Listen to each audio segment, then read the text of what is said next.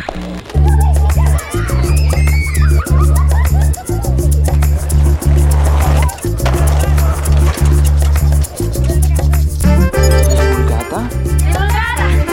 divulgata, divulgata, divulgata,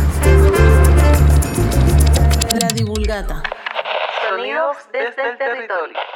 Buenas, buenas. Bienvenidos y bienvenidas a la propia y única, la divulgata. En este episodio hablaremos de color, especialmente pensando en los creadores y creadoras que pintan nuestras fiestas. Les habla Susana Vaca y quiero saludar a mi compañera de Correndillas, Marisela Quiroz Díaz. Mari, hola. Y cuéntanos de qué color te sientes hoy. Hola Susi, bueno, yo no sé qué te pasa, ni de tomar aire, te siento acelerada. Mira, ¿será que es la cumbia allá al fondo que te tiene como emocionada? Hoy estamos eh, desde el Istelco en, una, en un ensayo de cumbia. Sí, en una grabación de, de unos videos para la gobernación. Y aquí nos estamos encontrando con la cumbiamba, la revoltosa, y vamos a estar entrevistando a el señor Ubaldo Mendoza, director de la Cumbiamba, y a Patricia Mendoza, también coordinadora de la Cumbiamba. Y tú me preguntabas que de qué color me sentía hoy, y precisamente yo me siento como naranja, porque es el color que caracteriza el vestuario de esta Cumbiamba, eh, el, el sol que nos quema y es un color, además, bueno, como te decía, que relaciono mucho con, con nuestros invitados de hoy. Bueno, yo les cuento que yo me siento de color azul verdoso, así como cuando el mar está revuelto, pero es porque, mejor dicho, he tenido una semana. Pero bueno, no se diga más y vamos a arrancar en forma con el primer paisaje sonoro que preparó nuestro mago sonoro, Roymel Torres, inspirado en la identidad, fiestas y mucho, mucho, mucho color. Paren las orejas.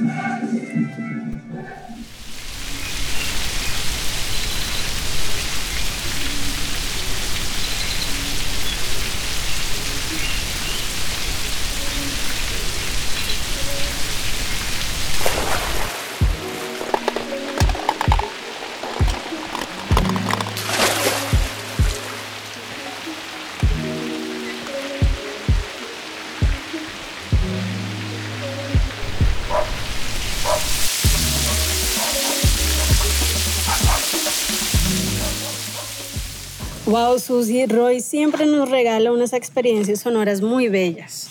Así es, Mari. Y hablando de experiencias, vamos a hablar ahora de la experiencia gráfica o ilustración de este episodio. Como les contamos antes, estábamos hablando de color y si han visto nuestras redes sociales o recibieron el boletín o están en una lista de difusión de WhatsApp o visitaron nuestra sesión en la fundación divulgar.org o, ay Dios mío, si se fijaron en la portada de Spotify, mejor dicho, quien no lo vio es porque, porque no tiene, porque no quiso, porque tiene por dónde. Y si no, pues están bien perdidos. Bueno, Susi, pero ¿qué ibas a decir al comienzo? Ah, sí. Les contaba que en cada episodio tenemos una portada alusiva al tema y para esta ocasión invitamos al artista e ilustrador barranquillero Yuyo del Valle y vamos a escuchar lo que nos compartió sobre su trabajo, su inspiración y lo que para él significa el color. Escuchemos. Hola gente querida de la Divulgata, soy Yuyo del Valle, artista barranquillero quien ilustró este episodio de color. La inspiración que tuve en cuenta para realizar esta imagen fue toda esa gama de colores y toda esa mancha multicolor que se crea cuando en las festividades barranquilleras, atlanticenses, está toda la gente reunida bailando, disfrutando o simplemente siendo ellos libres en estas fiestas populares. Entonces era como realizar una gran mancha de personas que se viera como una mancha de color al mismo tiempo. Espero que les guste. Eh, me pueden seguir en mis redes como Yuyo del Valle, en Instagram, YouTube, Facebook, Behance. Entonces, pues espero que les guste. Un abrazo y los quiero mucho. Bueno, ese fue Yuyo del Valle hablando de color y su ilustración para este episodio. Yuyo es artista gráfico ilustrador de acá de la ciudad. Tiene una obra en donde el color definitivamente es protagonista y es una herramienta para generar bienestar, alegría y goce. Ha desarrollado obras desde hace 20 años y eh, tiene murales u obra en Colombia y en México también. Les invitamos a seguirlo en sus redes sociales, arroba Yuyo del Valle. Así es, Mari, y gracias a Yuyo por este hermoso trabajo. Sigan allí, vamos a escuchar otro paisaje sonoro y volvemos con la sección menos aburrida de este podcast. Eh, podcast, niña, podcast. de este podcast. Este, la sección investigativa, sigan escuchando. Estás escuchando La Divulgata. Susi, hay muchas palabras, conceptos o temas que damos por sentado, o incluso obvio, como es el caso de color, pero no es una cosa tan, tan fácil como uno diría. Entonces, bueno, yo sé que, por ejemplo, está mm, la teoría del color o colorometría, ¿sí se dice así? colorometría. Sí. Ok. Entonces, bueno, yo sé que tú estudiaste eh, artes. Explícame cómo es que eso se colorea. Total, Mari. Pues no es que me acuerde el detalle, pero sí el manejo del color es toda una ciencia. La primera definición que aparece según el diccionario de Oxford dice que el color es una impresión que produce en la retina los rayos de luz reflejados y absorbidos por un cuerpo según la longitud de onda de esos rayos. Es decir, que en este caso se entiende como un fenómeno físico. Pero también hay otra definición que dice cosmético que se aplique en el rostro para dar color, es decir, el maquillaje la propia frase de las mamás, niña, ponte un poquito de color que tienes esa cara lavada. O sea, a mí, me la dicen a cada rato. Pero también podemos hablar de colores nacionales. ajá, colores en relación al deporte o a partidos políticos. Y por otro lado, en el ámbito sonoro o de la música, al hablar del color, podemos hablar de cualidad de un sonido en una especie, en especial del timbre. Y es precisamente para hablar de esa variedad de definiciones vamos a escuchar a dos artistas del carnaval y me imagino que estás muy emocionada, Mari, porque tú has bailado en la Vía 40 más de una vez. Uy, sí, Susi, la verdad que yo creo que uno empieza a apreciar de otra manera después de vivir el carnaval todo, digamos, el mundo del color o, se relaciona distinto con el color después de una experiencia así. Y más aún si de pronto se tiene la experiencia cercana de, ver eh, los vestidos, las danzas, el maquillaje, las, las expresiones en general del carnaval. Y bueno, y más aún cuando te digo que cuando uno está ahí metido en la cambamba en pleno. Así es, definitivamente el carnaval es una fiesta de color y por eso hoy nos vinimos hasta donde está el señor Ubaldo Mendoza. Él es artista plástico, director de la Cumbiamba La Revoltosa desde hace 50 años y fue Rey Momo en el 2004. Si fue, vamos a confirmar si ese fue el año en que mm, nombraron patrimonio inmaterial al Carnaval de Barranquilla. Ese, o sea, fue en ese año en el que él fue rey Bueno, vamos a estar junto a, su hija Patricia Mendoza. Ella es la coordinadora de la Cumbiamba. Y pues vamos a escuchar lo que nos tienen que contar sobre la cumbia y el color. Siguen escuchando La Divulgata. Muchas personas conocen de la cumbia, pero pocas personas conocen la historia de esta danza. Échenos por favor la versión de esta historia y explíquenos qué caracteriza la cumbia que bailamos acá en el Carnaval de Barranquilla y en el de Colombia. Bueno, realmente la cumbia, su origen es indígena.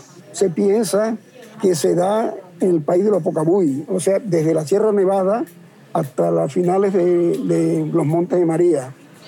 Se dice que es prehispana porque allá en el río Carepe, que queda en el departamento de Sucre, encontraron una estatuilla en la cual esa estatuilla está representada en oro, que según data de 900 a 1200 años después de Cristo, esa estatuilla tiene a una figura de un, hombre con un sombrero, se supone que es sabanero, tiene en la mano derecha una maraca y en la mano izquierda un aerófono.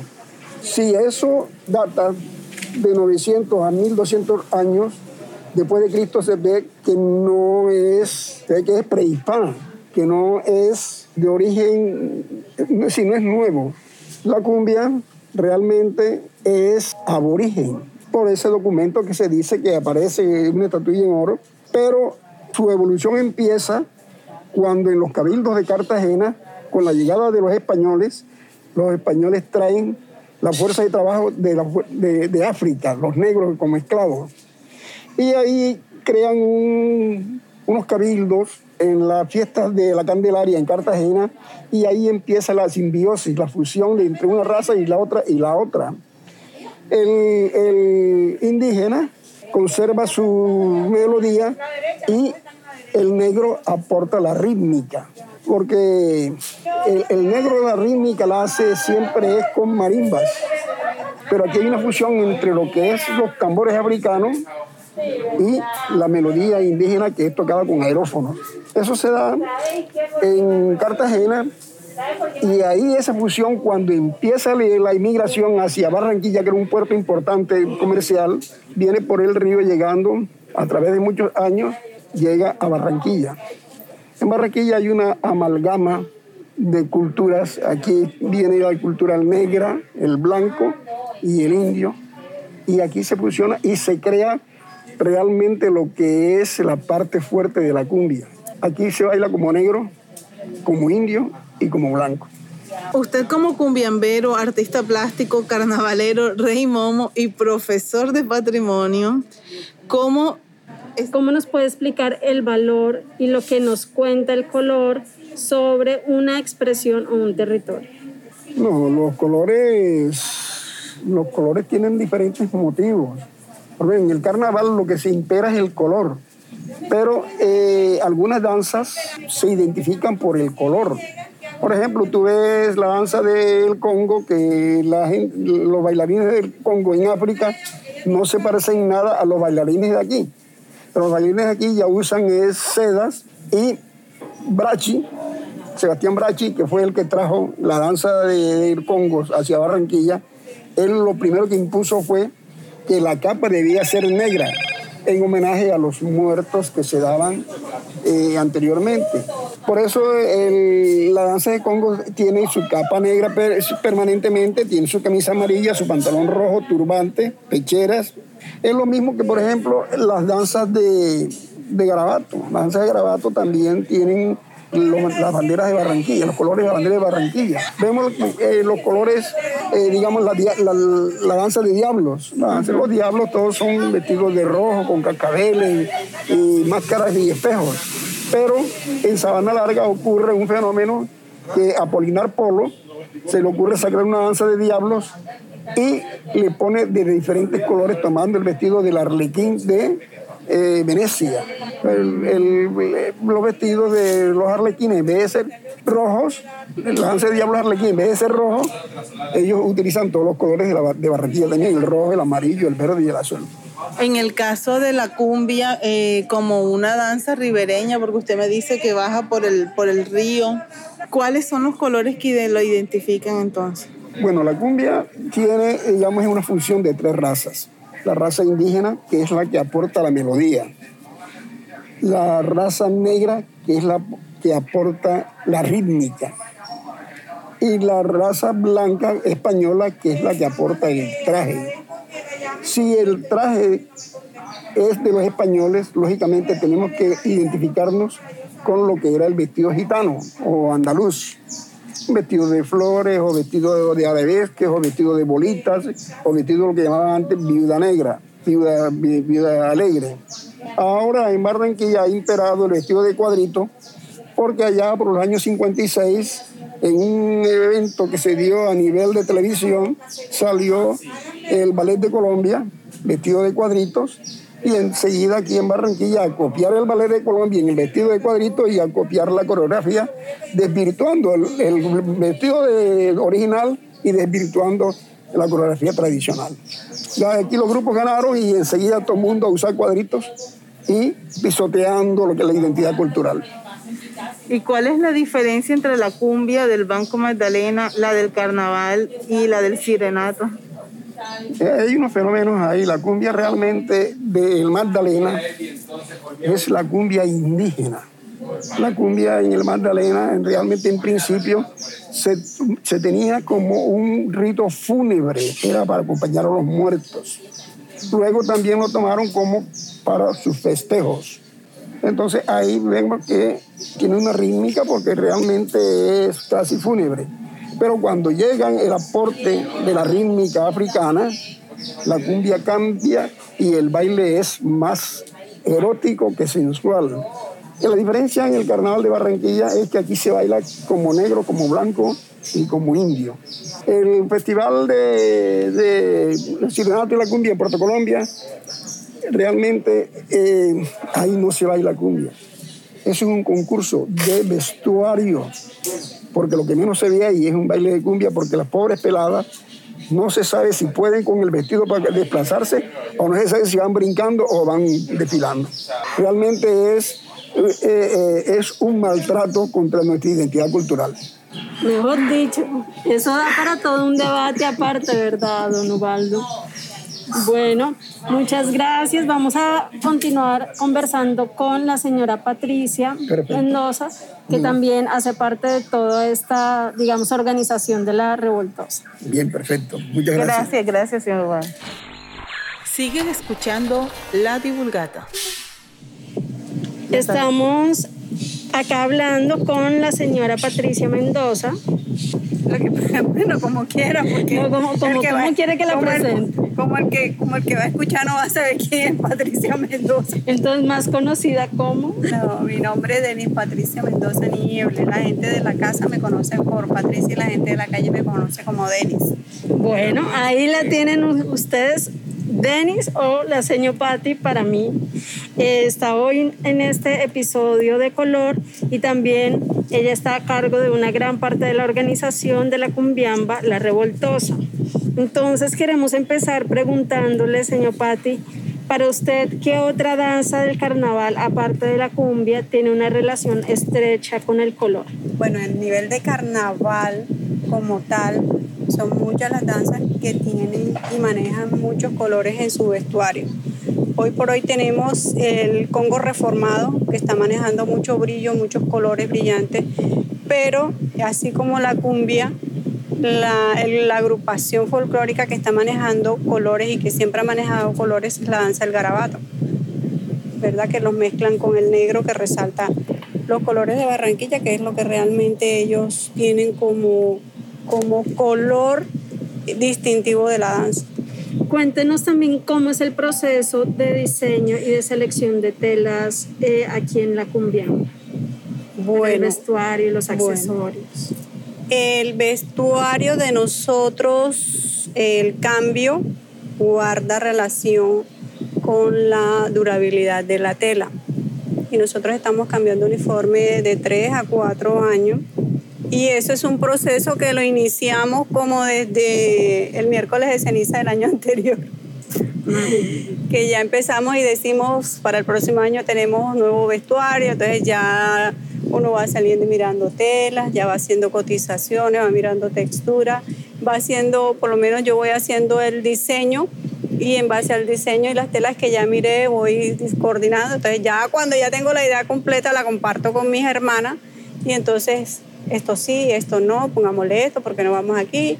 Y al final se le lleva el diseño al, al modisto, que ya él determina cantidades de telas, de adornos, de encajes y todo el, cuento que lleva el vestido. Los accesorios, la idea es la misma. Con los accesorios y, y el tocado, nosotros sí los cambiamos todos los años estrenamos accesorios independientes del vestido que tengamos. Y eh, yo me encargo de los accesorios, yo diseño y elaboro los accesorios y los tocados los diseña y elabora una de mis hermanas. Y también es igual, en consenso, ella hace su diseño, pone su idea y al final todo el mundo dice, no, pongámosle un poquito de escarcha, no le pongamos escarcha y se toma la decisión que al final es lo que sale en la vía 40. ¿Y hay algún vestido que usted recuerde con cariño por alguna razón en especial? ¿Qué te digo? O sea, todos los vestidos siempre tuvieron y han tenido un grado de importancia dentro de, de el tiempo que lleva la cumbiamba en, en acción dentro del carnaval. O sea, todos los vestuarios siempre hay un, mira, ¿te acuerdas con este vestido? Mira qué chévere que este, que eh, eh, por lo menos a mí me han gustado mucho todo lo que tiene que ver con amarillo y los que han tenido que ver con fucsias, ya que de esos hemos tenido varios, varios vestidos. Y el vestido que de pronto eh, a nivel de cumbiamba la gente guarda más relación mental es cuando mi papá fue rey momo. Que, que ahí se cambió el estilo que traíamos se partió en dos y empezó a entrar un poco el brillo en la cumbiamba. Después vino un, por decirlo así, un revolcón en el vestuario porque nosotros somos la única cumbiamba a través del tiempo que ha conservado el patrimonio cultural de las flores en el vestido. Y hemos luchado con eso todo el tiempo y hasta ahorita se puede decir que hemos ganado algo de la batalla porque hay muchas cumbiambas que están volviendo a adoptar las flores. Entonces, ¿qué pasaba en esa época? Que todas las cumbiambas pues usaban vestidos estampados con diferentes tamaños, colores, olores y flores y no sé qué. Y los estampados en el comercio se agotaban. O sea, las, las cumbiambas, por lo menos nosotros teníamos que ir en octubre, en noviembre a buscar tela y contratar la tela porque en temporada de carnaval ya no había. Entonces hubo un momento en que nos costó tanto trabajo que mi mamá dijo, porque mi mamá era una persona que nunca se puso un vestido de cumbia, pero mi mamá era la base prácticamente de todo lo que hoy nosotras como sus hijas hacemos. Entonces ella un día dijo, nos va a tocar pegarle las flores a la tela porque no encontramos.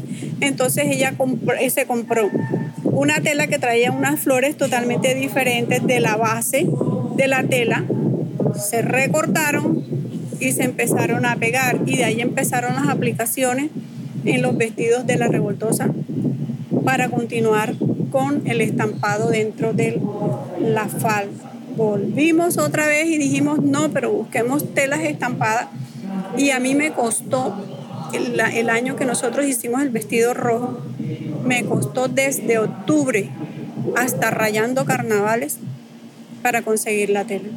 Logramos el vestido rojo y fue un boom porque la gente con ese vestido ya, el estampado en sí en la tela, quedó matada. La gente en carnaval nos detenía, nos paraban para vernos el vestido. Igual con este, que es el que le sigue al rojo. ¿Es ya un salmón, se diría? Sí, esto es naranja, salmón, salmón, zanahoria, naranja, no sé, depende del diseñador, así le pone el nombre al color. bueno, y cuéntanos para finalizar, eh, el, eh, digamos, el lema de la revoltosa es 100% tradición. Correcto. ¿Cuál es la diferencia entre la cumbia tradicional y la cumbia del sirenato?